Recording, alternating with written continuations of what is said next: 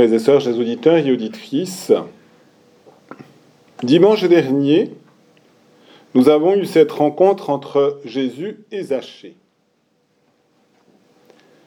Et j'aimerais vous poser cette question. Est-il facile de donner la moitié de ses biens? Zachée l'a fait. Mais c'est vrai que je n'ai pas eu très régulièrement, en tout cas, des personnes venant vers moi et me disant je vous donnerai la moitié de mes biens.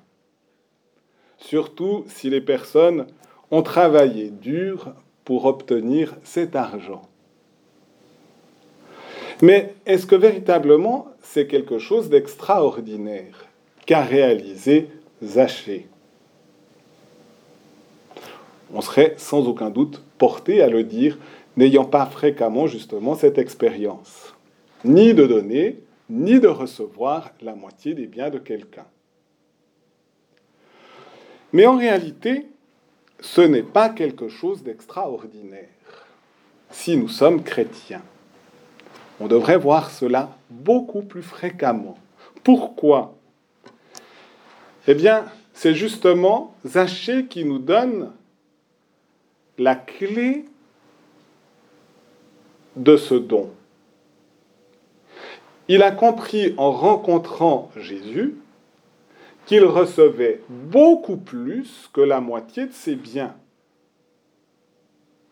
Même encore plus, puisque à ceux qu'il avait volés, il a rendu quatre fois plus, c'est-à-dire véritablement avec une certaine générosité, tout en ayant le sens d'une authentique réparation des torts qu'il avait faits.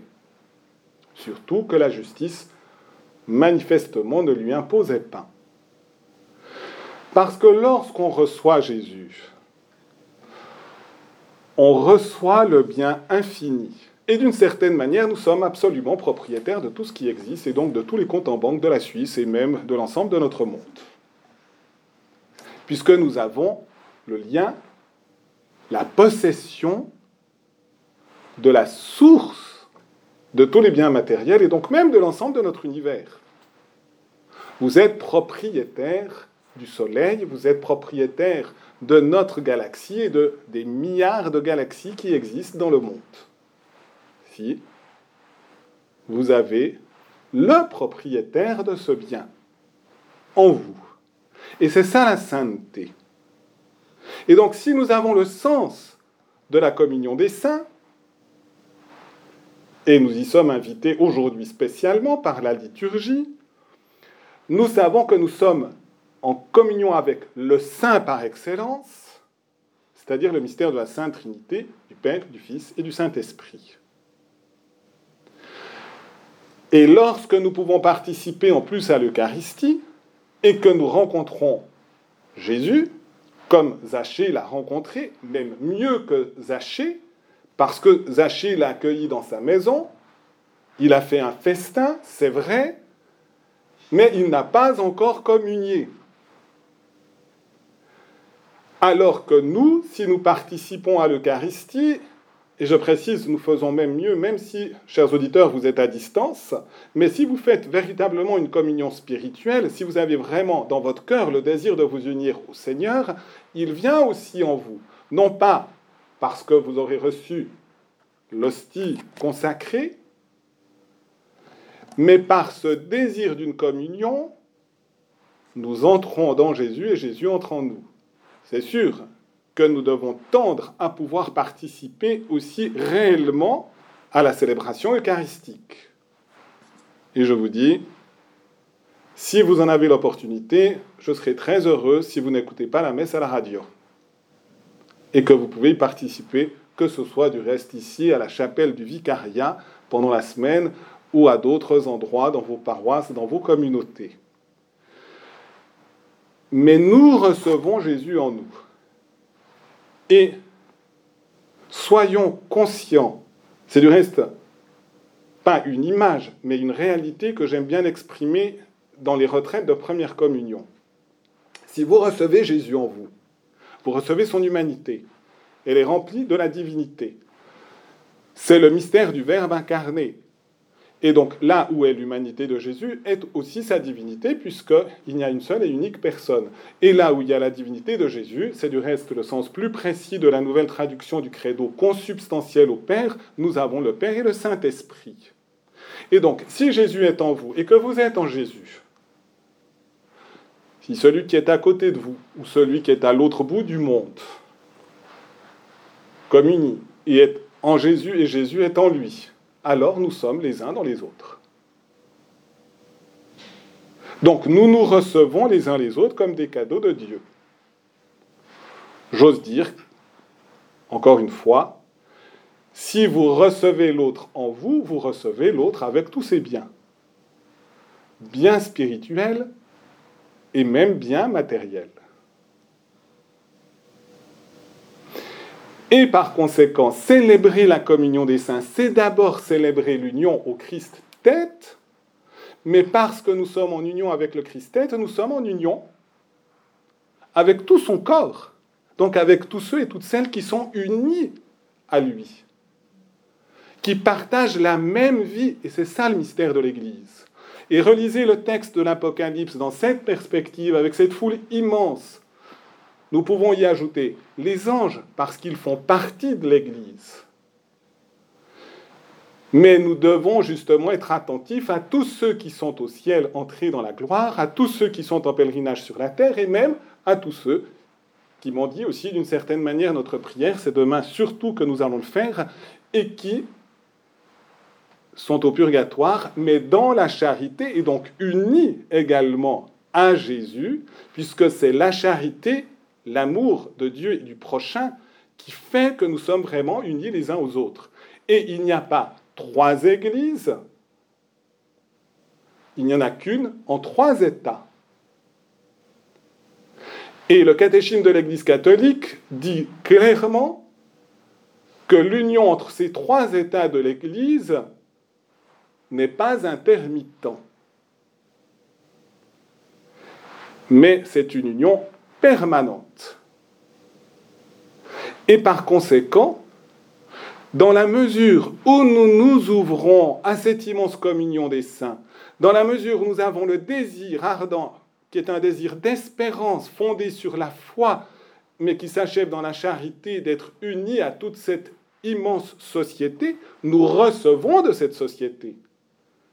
Il y a un déversement de la puissance divine d'abord du Christ pour nous, c'est dans les sacrements, mais aussi dans toute la dimension de communion de toute l'Église. Et vous comprenez que finalement, offrir ces biens matériels, ce n'est pas quelque chose d'extraordinaire. C'est beaucoup plus important que nous puissions, par notre amour, nous offrir les biens spirituels, parce que le bien spirituel a une valeur infinie, c'est Dieu lui-même. Et si nous savons peser les réalités à leur juste poids, entre un bien infini et un bien limité fini, choisissez. Et c'est la raison pour laquelle Saint Matthieu, je ne sais pas si Zachée est canonisé, parce qu'on ne le célèbre pas, mais ce n'est pas impossible. Mais nous avons un exemple très semblable avec Saint Matthieu, qui était aussi collecteur d'impôts, qui a suivi Jésus, et qui nous donne les béatitudes. Et donc, nous sommes sûrs que nous sommes en communion aussi avec Zachée et Matthieu. Matthieu nous donne les béatitudes. Première béatitude, heureux les pauvres de cœur, car le royaume des cieux est à eux. Ce n'est possible, justement, qu'à l'exemple de Matthieu et de Zachée, de savoir que notre véritable trésor, notre véritable richesse, c'est Dieu, alors nous devenons libres par rapport à tous les biens matériels et nous saurons utiliser nos biens matériels pour faire servir nos biens matériels au royaume de Dieu et donc à la croissance du royaume de Dieu. Et nous serons suffisamment libres si nous vivons les béatitudes pour même accepter toutes les contrariétés, les contradictions et même les persécutions les plus terribles parce que nous savons que même la persécution n'est pas capable de nous arracher à la communion à Dieu et à la communion des saints. Et c'est la dernière béatitude. Heureux ceux qui sont persécutés pour la justice, car le royaume des cieux est à eux. Et si nous pouvons vivre la première et la dernière, c'est que nous avons la capacité de vivre aussi toutes celles qui sont entre deux. Parce que nous savons que nous sommes aimés de Dieu, c'est Saint Jean, voyez quel grand amour nous a, donné, le Père pour que nous soyons appelés enfants de Dieu, et nous le sommes. Mais ce que nous ne voyons pas pour l'instant, parce que nous sommes dans l'obscurité de la foi, eh bien, c'est ce qui nous attend, mais que nous désirons avec fermeté, c'est-à-dire dans un chemin d'espérance, c'est la béatitude éternelle, c'est la vision du bien infini qui réjouira et qui rassasiera notre être définitivement dans la mesure où nous aurons accepté de traverser cette épreuve en laissant les robes de notre cœur et de notre vie être lavées dans le sang de l'agneau. Voyez, frères et sœurs, chers auditeurs, ce qui nous est offert dans cette fête de la communion des saints, qui est un jour par année, mais qui est aussi tous les jours de l'année et tous les jours de la vie, parce que cette communion ne nous est jamais retirée, elle nous est toujours offerte gratuitement. Alors ayons une grande reconnaissance dans notre vie, cherchons véritablement à aller avec la meilleure et la plus forte ardeur, celle que nous donne le Saint-Esprit dans le don de la charité, à la rencontre de ce mystère. Amen.